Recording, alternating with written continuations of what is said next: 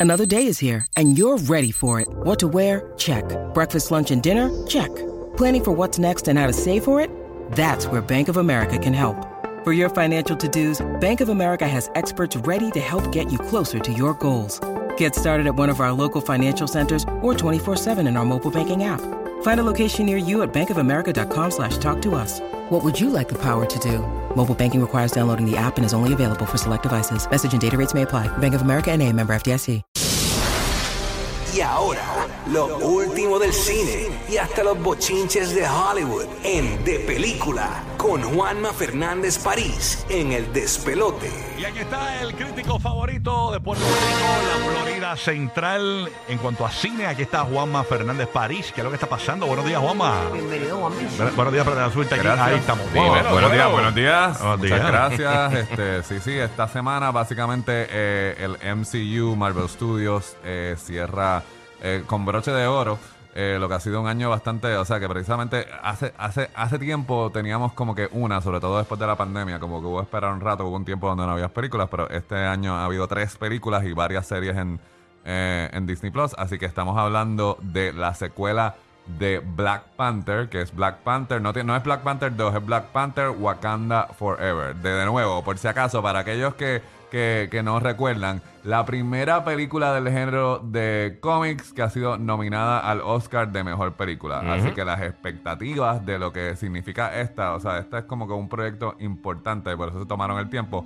Sin mencionar que obviamente en el proceso pues perdieron a su actor principal que falleció de cáncer, a Chadwick Boseman, eh, este, que literalmente estuvo filmando la mayoría de sus interpretaciones como T'Challa en las diferentes, no solo en Black Panther, sino en las diferentes intervenciones que él hace en las otras películas del MCU. Él no grabó mucho en él esta estaba, segunda. Él estaba, él no, él no está. No está, no Sí, está. pero sí, borraron Eh, todo, como- pero no, lo- no es que gra- borra- no, él no llegó, ¿No llegó a grabar él nada? No llegó a filmar nada.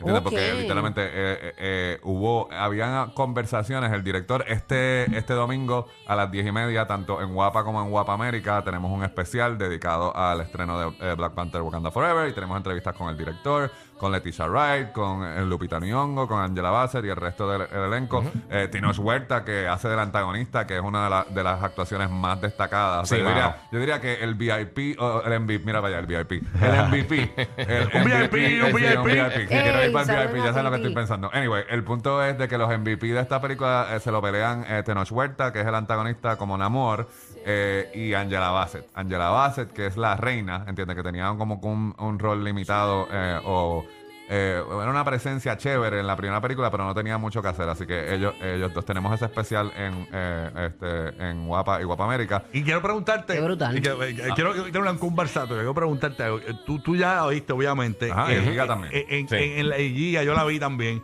Eh, en, en cuanto a, a- Si le fuéramos a dar una nota o una puntuación, ¿cómo tú, Pana, tú, tú, tú o la sea, catalogas? Yo, no lo, yo lo que pasa es eso, yo no doy nota ni Yo puntuación tampoco. porque la nota y la puntuación me elimina a mí como crítico, pero aquí, aquí, Entiendo. aquí, aquí Pero, voy, ¿entiendes? no sé Porque si te- te pregunta, ok, te- te- tam- te vino estamos- bien, te- te- te Estamos sentiste tan bien. mal acostumbrados a Rotten Tomatoes, ¿entiendes? Sí. Es como que, que el argumento de por qué yo te la estoy recomendando no te la estoy recomendando. Así que aquí voy para contestar tu Perfecto, pregunta. A lo, perfecto. a- a lo que iba, para, para no perder la línea de lo, lo de Bulbu.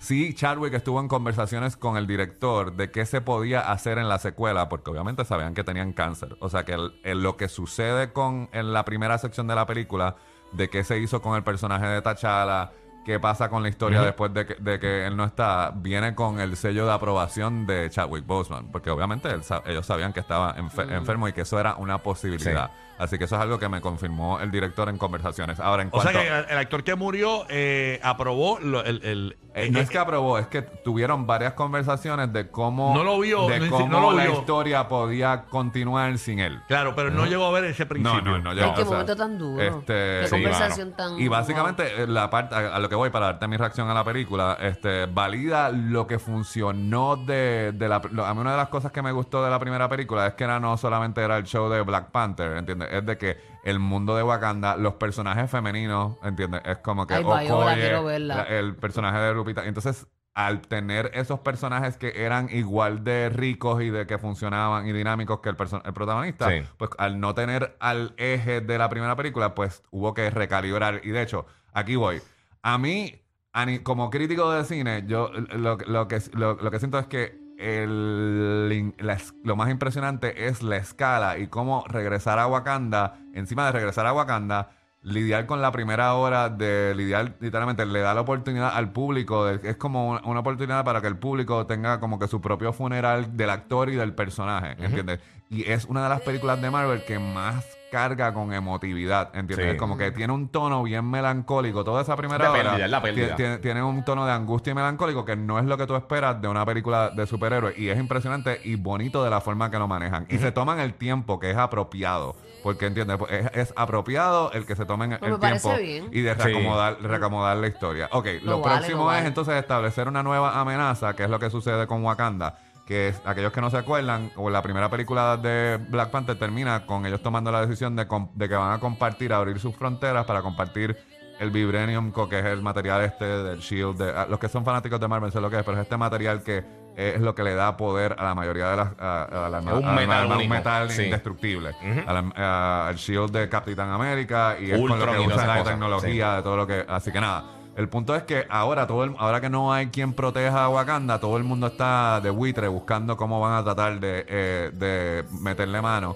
Y entonces eh, aparece esta nueva amenaza de una civilización que está debajo del agua, que, que también tiene vibranium. Y entonces es como que ellos lo que dicen, mira, esta gente te va a caer encima, o nosotros somos aliados, o yo te tengo que eliminar, a eliminar a ti. Y, de la, y entonces la próxima sección de la película eh, se tira la maroma de establecer otra civilización igual de rica y de compleja visualmente Sí. que Wakanda. O sea que eso también es impresionante. La parte que a mí, para una película que dura 2 horas y 45 minutos, me parece que podían haber eh, eh, editado o a- haber trimeado es todo lo que conecta la todo lo que conecta la película con o, series de Disney Plus o todas las cosas que acomodan con cosas futu películas futuras o series futuras se siente de más. Y yo para, y y para- y. Es bien larga. o sea, dura dos Sí. horas y 45 minutos. Ujú. Y es como quita. que yo siento que hay una versión de esta película que podía haber sido dos horas y 15, dos horas y 20. O sea, tienes que pedir vacaciones en tu trabajo mucho, para verla. mu- mucho, mucho, mucho más eh, eh, com- comprimida y al grano. Y entonces ahí yo siempre, yo siempre digo, porque eh, eh, estamos aquí que yo estamos hablando Sí. de lo que nos escriben, de- siempre hay esta noción de que ah, Disney mete la cuchara y todas estas cosas. Y mira, primero, Disney es el que distribuye, que eso es una conversación que yo he dicho mil veces. Aquí las Marvel decisiones Studios. creativas es Marvel Studios. Lo mismo con. Lucasfilms. Lo que pasa Sí. con Star Wars, las metidas de, de patas de Star Wars no tienen que ver nada con Disney. Eh, Todo esto es eh, Lucasfilms y Marvel Studios. Eso es bueno que lo. Pero aquí se Sí, sí. sintió en una película que tiene dos secciones que son bien genuinas y auténticas, por las razones que ya expliqué.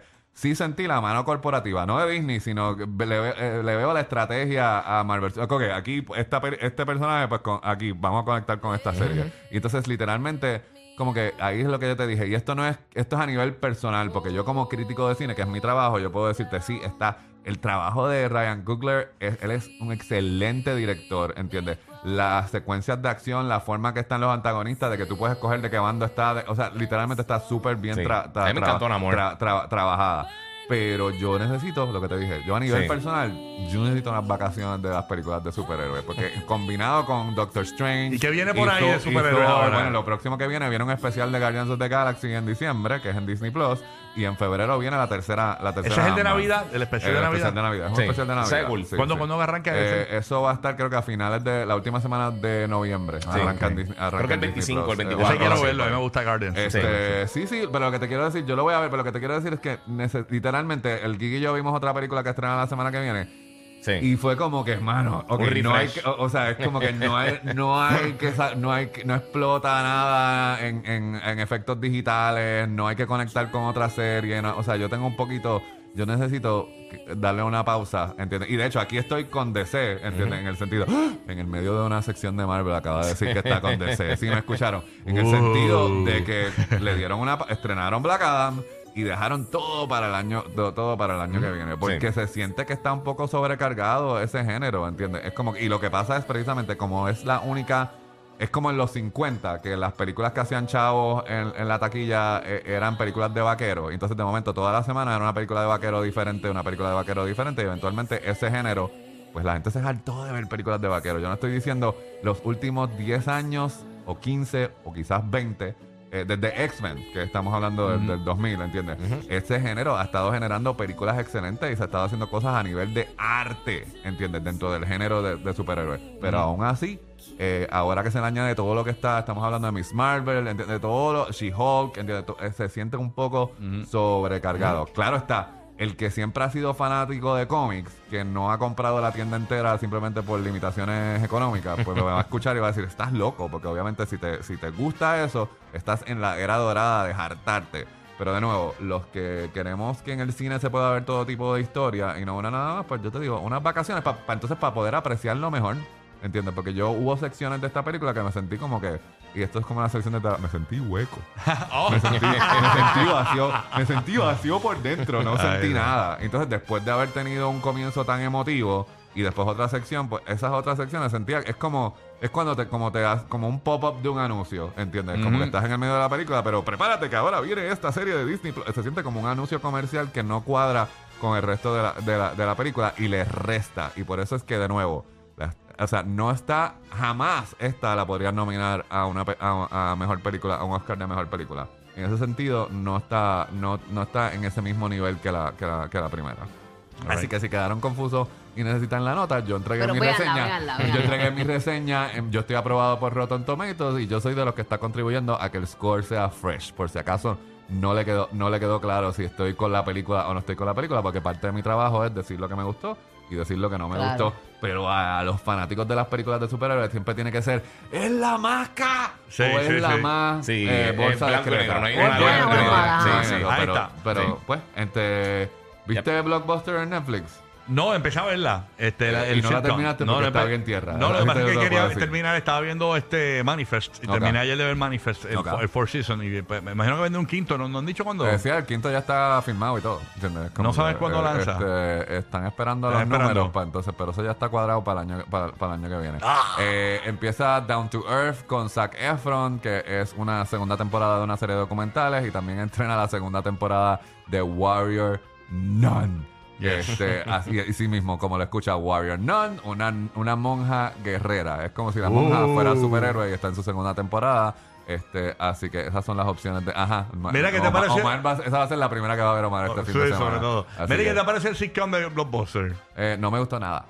No me gustó imaginé. nada. Yo siento que es como que, yo siento que es el, eh, yo lo que por los pelos. lo que yo lo que siento es que l- es el, cru- el chiste más cruel que le pudo haber hecho Netflix a Blockbuster. No es hacer un show de Blockbuster, Porque es por- eh, hacer un show malo. Es como que mira, te matamos ¿Y la tienda cómo y ahora Netflix- vamos a hacer un show que sea malo. Netflix hace ese proyecto, pero con los derechos de Blockbuster. Obviamente tiene que haber una, una- unas conversaciones con los abogados para poder usar el, el copyright. se están burlando, Es como que, ¿verdad? eh, no, no es No la burlando, burla, pero es, que no, es que es un sitcom. No, es básicamente el blockbuster. Esa serie con esos personajes podía suceder en cualquier otro sitio. Ellos están tratando, esto es de, lo- de, de uno de los productores de la serie Superstore, que Superstore es como si fuera una tienda por departamento de marca, para no hacer el anuncio.